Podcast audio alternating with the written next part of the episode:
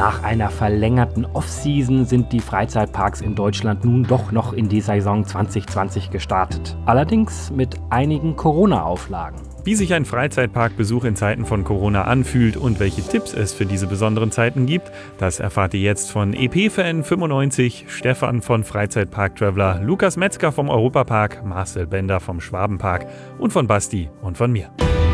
Podcoaster Germany. Gespräche aus dem Attraktionsgeschäft.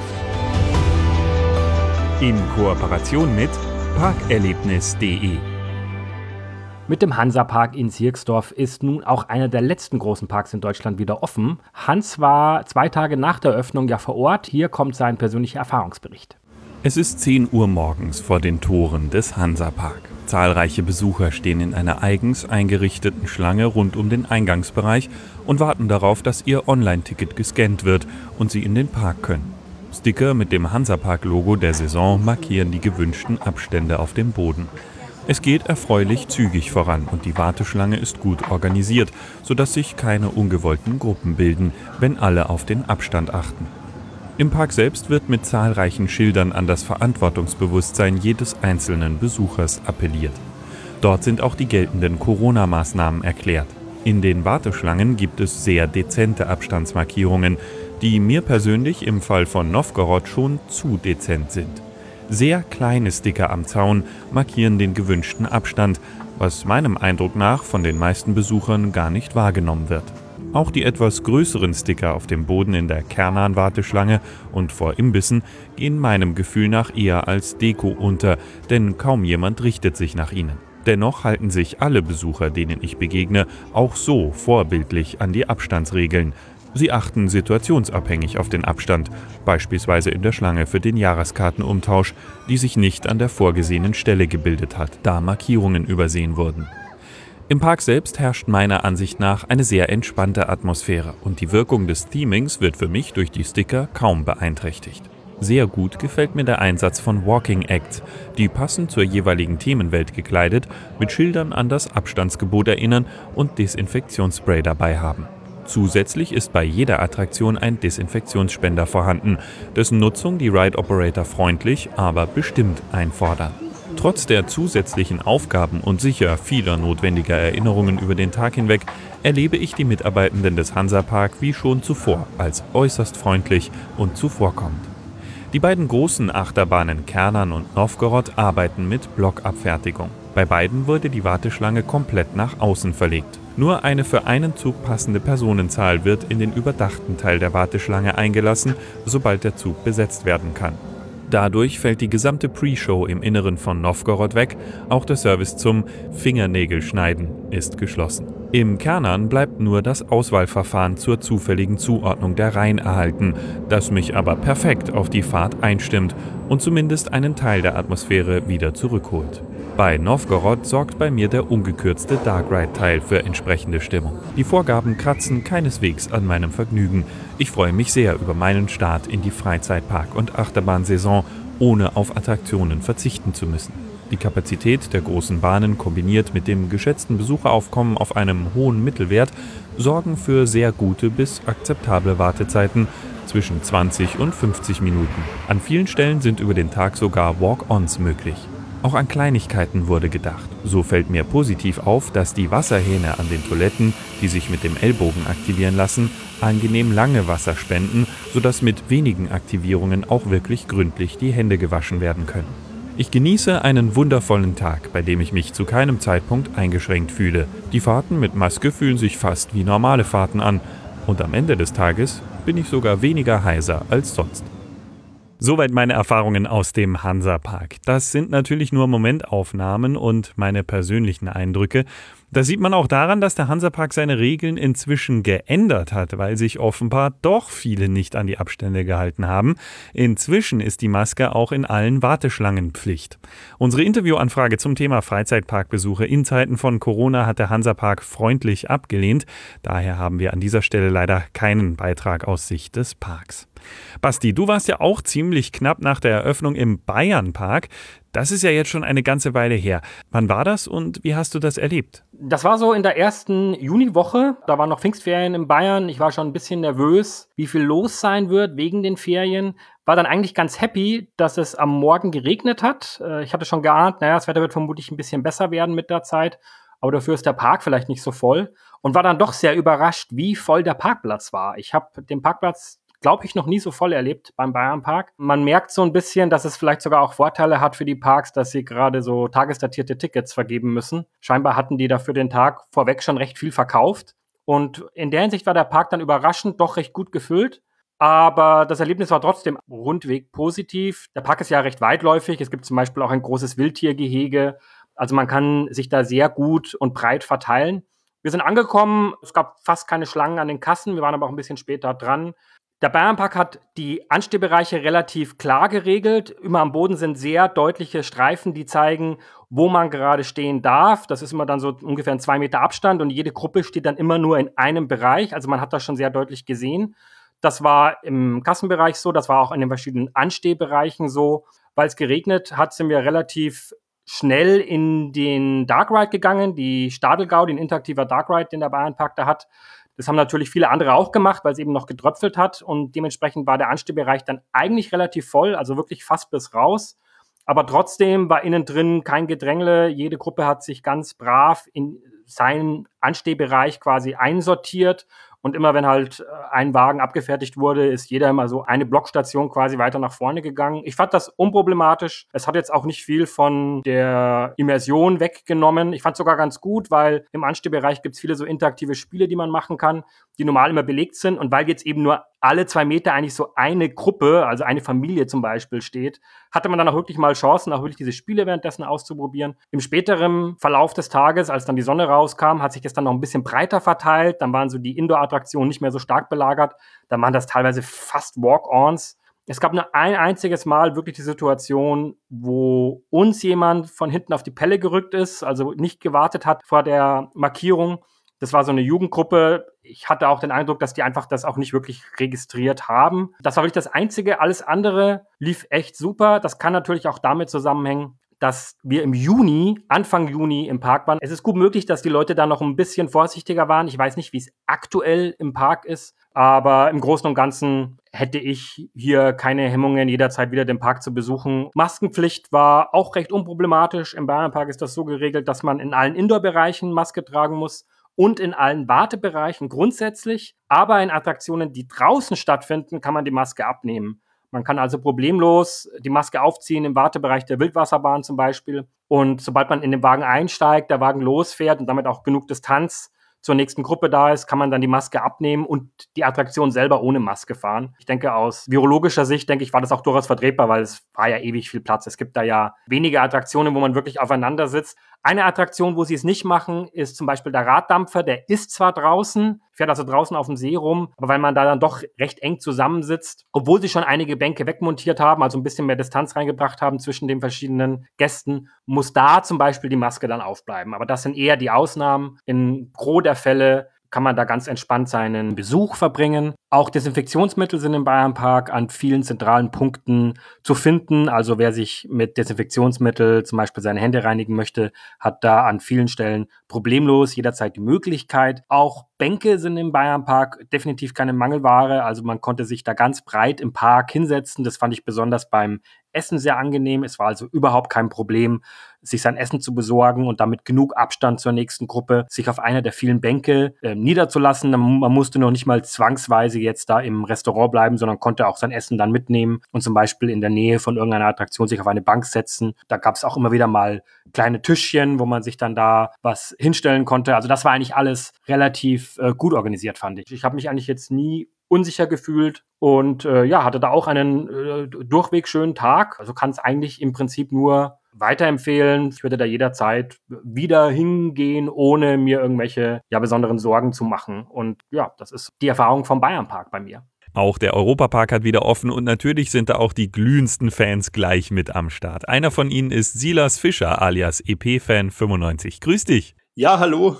Wie oft warst du denn jetzt schon im Europapark und wie ist dein subjektiver Eindruck von diesen Besuchen? Ja, ich war jetzt natürlich schon seit diesem verspäteten Saisonstart Ende Mai etwas häufiger im Europapark, dadurch, dass der Park auch in direkter Nähe zu meinem Wohnort ist und natürlich sind alle Eindrücke, die schilder, die ich auch in, in meine Videoblogs schilder, immer subjektiv. Deswegen sage ich auch und erwähne das auch häufig, wenn ihr an einem anderen Tag im Europapark seid, kann es sein, dass ihr das auch komplett anders erlebt. Der Eindruck, der ist für mich als Fan natürlich auch immer wichtig. Im Europapark selber sind sehr viele Abstandsmarkierungen zu sehen und ich finde auch, dass die Farbe von dieser Abstandsmarkierungen vor allem in den Q-Lines sehr gut gewählt wurde. Es ist ein sehr grelles ähm, Gelb und auch wenig Aufkleber. Also auf den Pflastersteinen in den Warteschlangen sind es tatsächlich solche, wie man aus dem Straßenverkehrsbau kennt, um Markierungen zu machen aus Baustelle und so.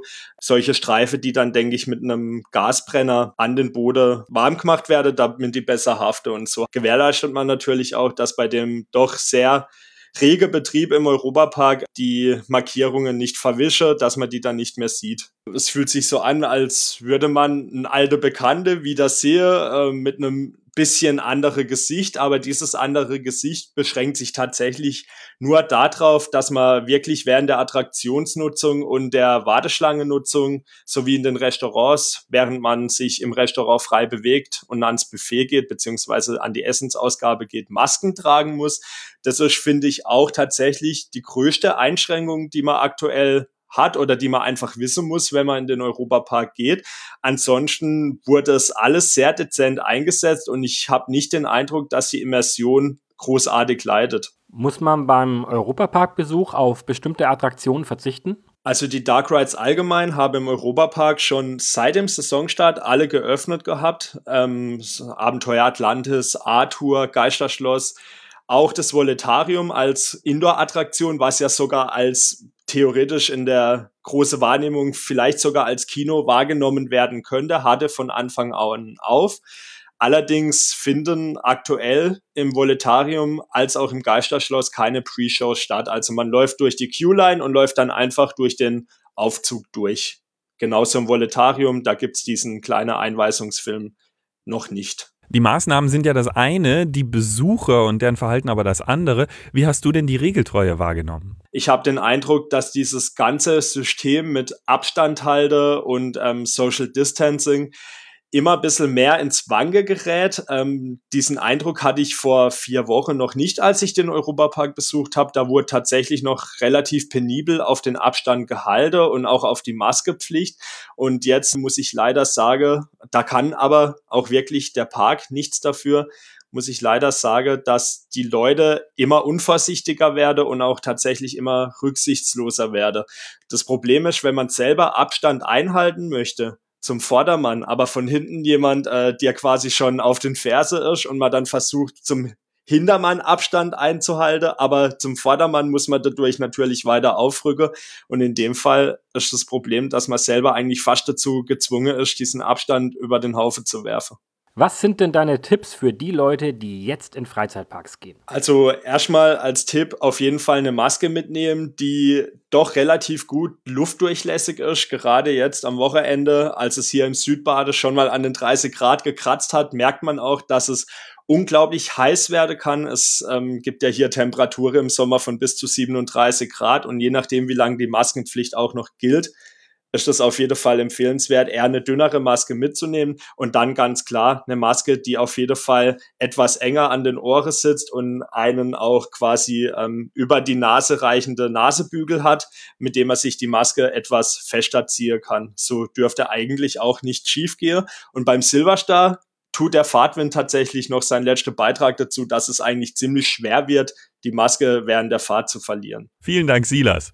Auf unsere Anfrage hat sich auch der Europapark zu diesem Thema gemeldet. Lukas Metzger, der Parkleiter Operations and Service, beschreibt die bisherigen Erfahrungen mit den Corona-Maßnahmen aus Sicht des Parks. Schönen guten Tag, ganz liebe Grüße aus Rust und vielen Dank für die Anfrage, uns auch hier beteiligen zu können, was wir natürlich gerne machen, um von unseren ersten Wochen fünf an der Zahl für den Europapark und ein bisschen weniger für die Wasserwelt Rolantica von unseren Erfahrungen jetzt wieder mit dem Betrieb berichten zu können. Vorweg kann ich schon mal sagen, es fühlt sich super, super gut an, wieder geöffnet zu sein. So ein Freizeitpark, der ja komplett in den Startlöchern war. Wir waren komplett fertig, die Beete waren vorbereitet, die Attraktionen waren bereit. Gefehlt haben wirklich nur die Gäste und es ist einfach ganz komisch, so einen komplett leeren und verwaisten Freizeitpark zu haben. Aus dem Grund sind wir wirklich super froh und super happy, dass wir nun wieder geöffnet sind. Wir haben natürlich die Zeit genutzt, in der wir geschlossen waren, um unsere Hausaufgaben zu machen, um uns die Maßnahmen und Konzepte zu erarbeiten, unter denen wir nun eben den Park wieder öffnen und betreiben dürfen. Und wer schon mal da war, wird es wissen und wird es sehen. Wir setzen da stark auf die, die Maske, die ja mittlerweile auch in der Öffentlichkeit überall getragen werden muss und auf, auf den Abstand. Und ich finde, man hat ja auch diese beiden Maßnahmen schon so verinnerlicht. Man weiß einfach, wenn ich irgendwo öffentlich unterwegs bin, trage ich einfach meine Maske und es fühlt sich schon komplett normal an. Jedoch bin ich wirklich der Meinung, dass die Maske und der Abstand und die weiteren Hygieneregeln den Tag wenig einschränken. Ich bin der felsenfesten Überzeugung, dass wir hier unseren Gästen einen super Tag bieten, wo man dann auch trotz Maske den Alltag einfach auch wieder ein Stück weit vergessen kann. Und darum geht's. Die Gäste selbst beteiligen sich sehr gut bei der Umsetzung der Maßnahme. Wir können natürlich nicht überall stehen, nicht überall kontrollieren. Ähm, wir haben unsere Kontrollroutinen erhöht. Wir haben die Personaldichte für die Kontrolle, vor allem von Wartebereichen erhöht, um zu überprüfen, ob denn die Maske getragen wird, ob der Abstand eingehalten wird. Bei Rolantica ist zum Beispiel mein, mein persönliches Gefühl, es fühlt sich ja fast an wie vor der Corona-Zeit. Die Maßnahmen sind schön integriert, fallen nicht wirklich auf und auch da sind die Gäste sehr, sehr kooperativ und halten sich an die Regeln und die sowieso bereits vor Corona begrenzten Personenanzahlen wurden jetzt noch einmal weiter reduziert, um dann einfach auch mehr Platz in der Halle, mehr Platz im Wasser zu haben, dass man sich da auch nicht zu nahe kommt. Und das Ticketsystem, das wir für Rolantica eingeführt haben, hilft uns nun in der Zeit, in der auch im Europapark die Personenanzahl einfach begrenzt ist, immens, nämlich Eintrittskarten für den Europapark sollen eben bitte auch nur online für einen bestimmten Besuchstag gekauft werden. So kann einfach sichergestellt werden, dass wir die Personenobergrenze nicht überschreiten und wir unter Umständen Gäste einfach auch mit langen Gesicht wieder nach Hause schicken müssen. Ein Thema noch zum Schluss, mit dem wir uns intern sehr stark beschäftigen und das auch ja eine richtige Herzensangelegenheit für die gesamte Familie Mack ist, das sind die Jahreskarten, unsere Clubkartenbesitzer. Wir wissen, dass wir da manchen noch nicht gerecht werden. Wir wissen, dass manche uns nicht so besuchen können, wie sie das gerne wollen und seid sicher, wir wissen um die Thematik, wir arbeiten daran. Ich kann jetzt leider noch keinen richtigen Zeitpunkt dazu nennen, aber bitte seid gewiss, wir wissen um euch, wir lassen euch nicht hängen, wir arbeiten da an einer Lösung, die funktioniert und hoffentlich wieder alle glücklich macht. Dankeschön an Lukas Metzger. Und auch der Schwabenpark hat auf unsere Anfrage reagiert. Marcel Bender ist für Marketing und PR zuständig und berichtet von den Corona-Erfahrungen aus Sicht des Schwabenparks. Ja, die Corona-Maßnahmen sind natürlich für uns Freizeitparks eine extreme Herausforderung. Man hat natürlich verschiedene Konzepte geschrieben und so weiter. Man musste sich Lösungen einfallen lassen. So haben wir eben unter anderem ein Ampelsystem an unseren Tischen in der Gastronomie eingeführt. Rot heißt bitte nicht hinsetzen, der Tisch muss gereinigt werden. Grün heißt, Sie dürfen diesen Tisch benutzen. Er wurde gereinigt. Dies bedeutet natürlich auch, dass man zusätzlich Personal braucht, nur alleine den ganzen Tag nichts anderes machen. Im Gastronomiebereich eben wie Tische zu reinigen und zu kontrollieren, dass das passt. Ähm, unabhängig davon, die Besucher sind nicht ähm, aus ausgehungert im klassischen Sinne, sondern sie sind wirklich gierig nach äh, Freizeit, nach Entspannung, nach Erholung, nach Ablenkung. Und demzufolge können wir uns da an dem Besucherandrang bis dato nicht wirklich beklagen. Ist natürlich immer schwierig, dass alle Gäste sich an die Maßnahmen halten. Wir sind pausenlos unterwegs.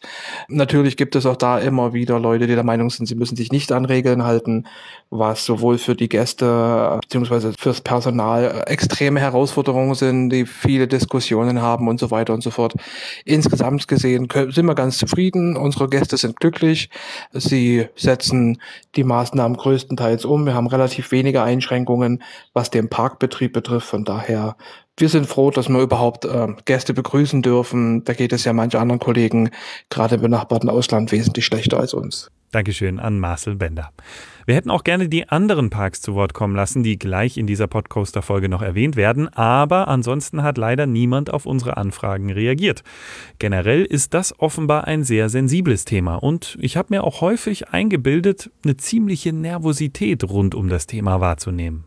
Ja, den Eindruck hatte ich auch so ein bisschen. So richtig offensive Krisenkommunikation habe ich da eigentlich nirgends gesehen. Die Parks sind alle eigentlich gut vorbereitet und kommunizieren auch im Park selber und versuchen auch den Besuch möglichst sicher zu gestalten. Das zeigen auch Erfahrungen aus drei weiteren Parks, zu denen uns Stefan von Freizeitpark Traveler seine persönlichen Eindrücke schildern kann. Grüß dich, Stefan.